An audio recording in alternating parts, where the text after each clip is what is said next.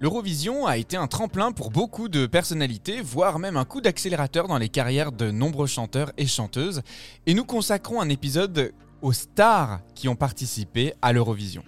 Ici voici la chronique What the fuck tirée de cet épisode. Bonne écoute C'est l'instant. You, Elodie? Elodie? Elodie? L'instant. you, you, L'instant. you, you, C'est l'instant. you.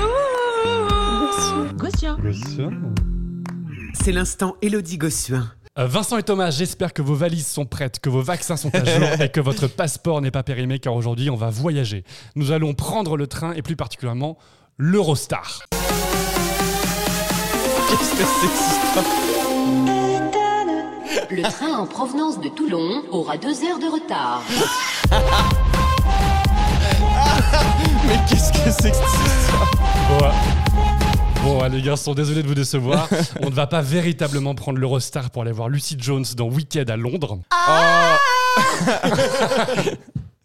Non, en réalité, on va s'intéresser à ce que Adrian Favel, un collègue chercheur en sociologie politique, appelle les Eurostars. Favel s'intéresse Favel s'intéresse aux individus qui partent s'installer durablement, de gré ou de force, dans d'autres pays membres de l'Union européenne que leur pays d'origine ou de naissance. Il les appelle d'ailleurs des ambassadeurs européens du quotidien. Ce sont donc des individus qui ont saisi à bras le corps la liberté de circulation et d'installation permise par les traités européens. Et selon lui, ces Eurostars sont le fer de lance d'un futur peuple européen et qui possèdent en eux de multiples identités, à la fois nationales, multinationales et pan-européennes. Vous l'aurez compris, dans ce billet, on va passer en revue de véritables Eurostars, sans être exhaustif bien entendu. Vous allez d'ailleurs voir que d'envoyer des Eurostars à l'Eurovision, c'est une stratégie terriblement efficace pour récolter des points, surtout ceux du télévote du public. On débute tout de suite avec Adiz, avec la chanson Doom Tech Tech qui représentait Ah, la Turquie de à l'Eurovision en 2009.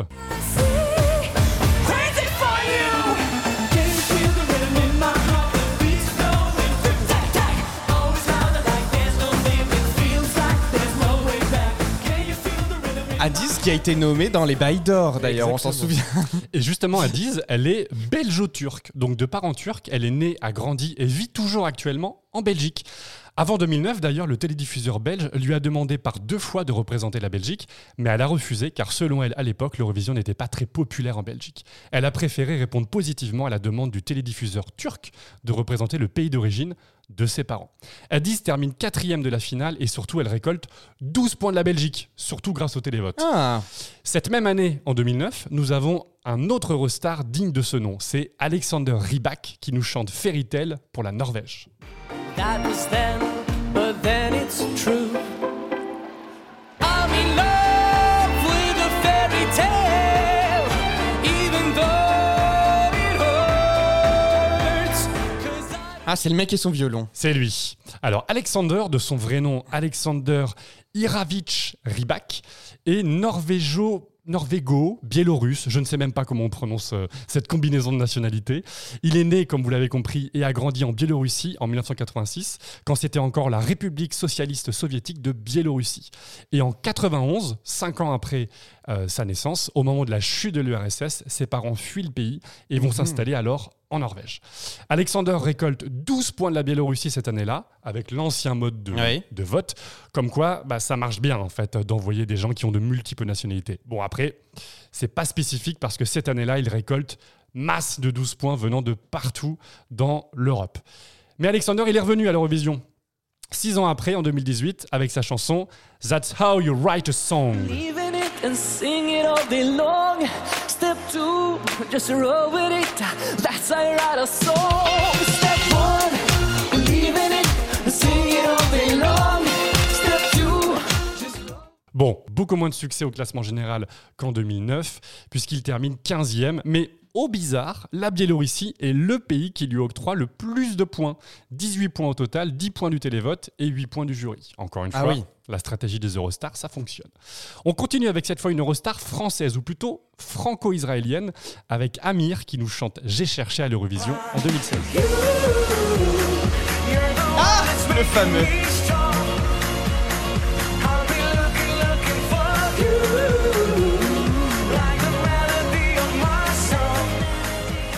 Comme je viens de le dire, Amir est donc franco-israélien, puisqu'il est né en France, il a grandi en France, mais à 8 ans, ses parents décident de faire leur alia, donc c'est le fait pour euh, les juifs de retourner vivre ou d'aller vivre euh, en terre israélienne. Et donc à partir de 8 ans, voilà, sa famille part s'installer en, en Israël. Et il euh, commence sa carrière avec les, les- les concours de chant en Israël, avant d'être, de revenir en France, de participer à The Voice, et d'être ensuite sélectionné par France Télévisions pour représenter la France à l'Eurovision. Et d'être dentiste. hein. et être dentiste, c'est vrai. Ah oui. Israël, d'ailleurs, cette année-là, est le pays, de nouveau, qui nous a donné le plus de points. Oh. Eh oui, 20 points au total, 12 points du télévote et 8 points du jury. Comme quoi, j'insiste encore, envoyer des candidats qui ont, de- qui ont des origines différentes d'un point de vue de leur nationalité, ça fonctionne très très bien. Mhm. Maintenant, on va s'intéresser à deux pays qui sont vraiment des spécialistes internationaux concernant les Eurostars à l'Eurovision. J'ai nommé la Grèce et surtout Chypre. On démarre tout de suite avec Eleni Fourera qui nous chante Fuego pour Chypre à l'Eurovision en 2018.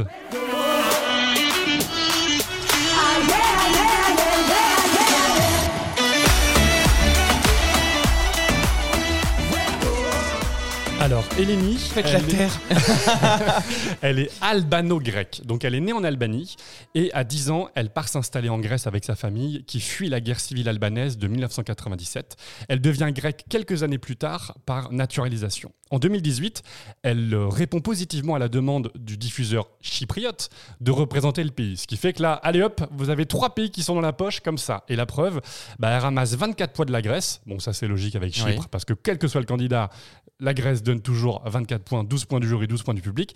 Mais l'Albanie lui donne 20 points au total, 10 points du jury et 10 points du public. Gros succès au global parce qu'elle finit deuxième du concours cette année-là. Le titre est très bon aussi. Oui. Et la mise en scène, c'est la mise en scène surtout. Ouais, la voix était Était pas très bonne. top.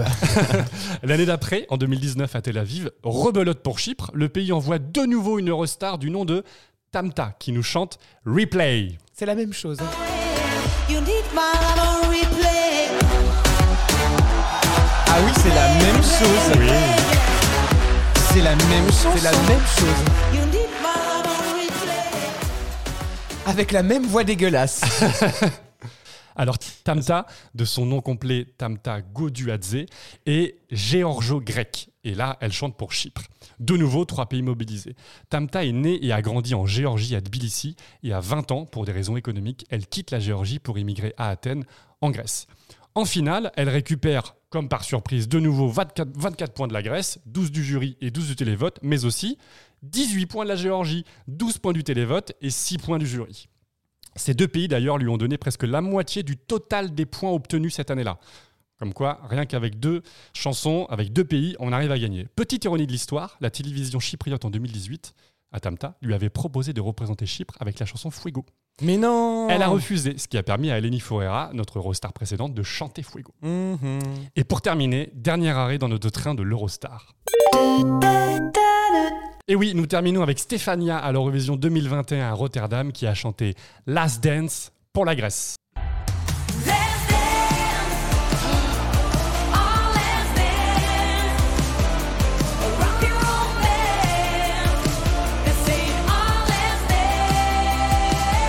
J'adore cette chanson.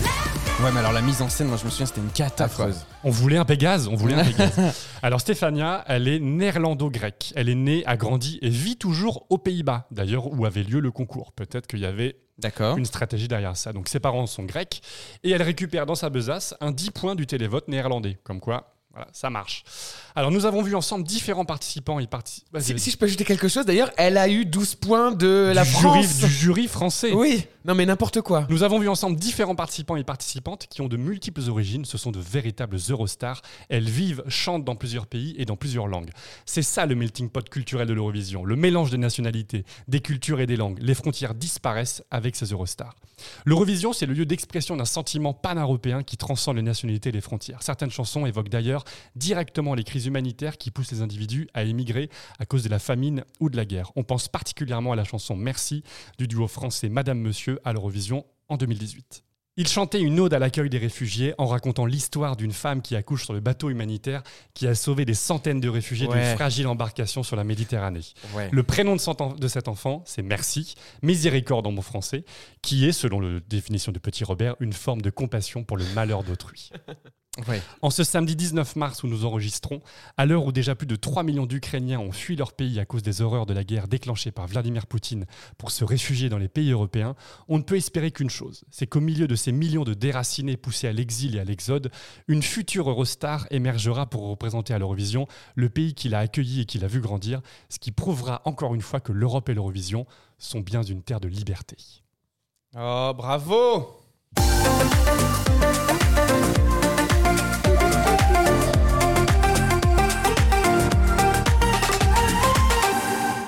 suis désolé. On avait dit hein, quand même que on- après la géopolitique, etc. machin, on allait faire des trucs plus légers. Il faut que Quentin plombe l'ambiance, putain Mais parce qu'il y a un lien avec ce thème. Merci, c'était- c'était c'était très bien cette fin là. Hein Ouais.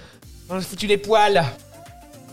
C'était la chronique What the fuck de 12 points issue de l'épisode consacré aux stars à l'Eurovision. Alors je sais, l'été commence à toucher à sa fin et on s'en désole moi le premier, mais mais mais mais mais mais c'est bientôt l'arrivée de la saison 2 de 12 points. Alors on est heureux, on sourit et on met des étoiles.